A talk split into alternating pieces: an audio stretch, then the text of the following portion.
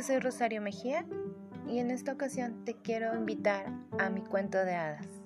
Mi cuento de hadas es un espacio en donde yo te cuento mi historia, historia de mis amigas, historia de personas con las que he vivido y convivido durante toda mi vida y cómo pudimos superar ciertas situaciones y cómo aún estamos sobrellevando algunas para poder tener una vida un poquito más alegre y un poquito más estable.